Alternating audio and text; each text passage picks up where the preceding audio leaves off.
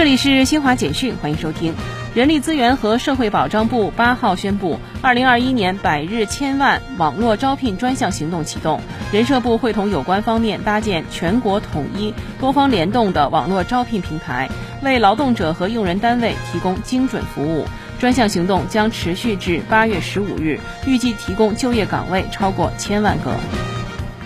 记者八号从国家发展改革委了解到，我国将坚持以两步制电价政策为主体，进一步完善抽水蓄能价格形成机制，以竞争性方式形成电量电价，将容量电价纳入输配电价回收，同时强化与电力市场建设发展的衔接，逐步推动抽水蓄能电站进入市场。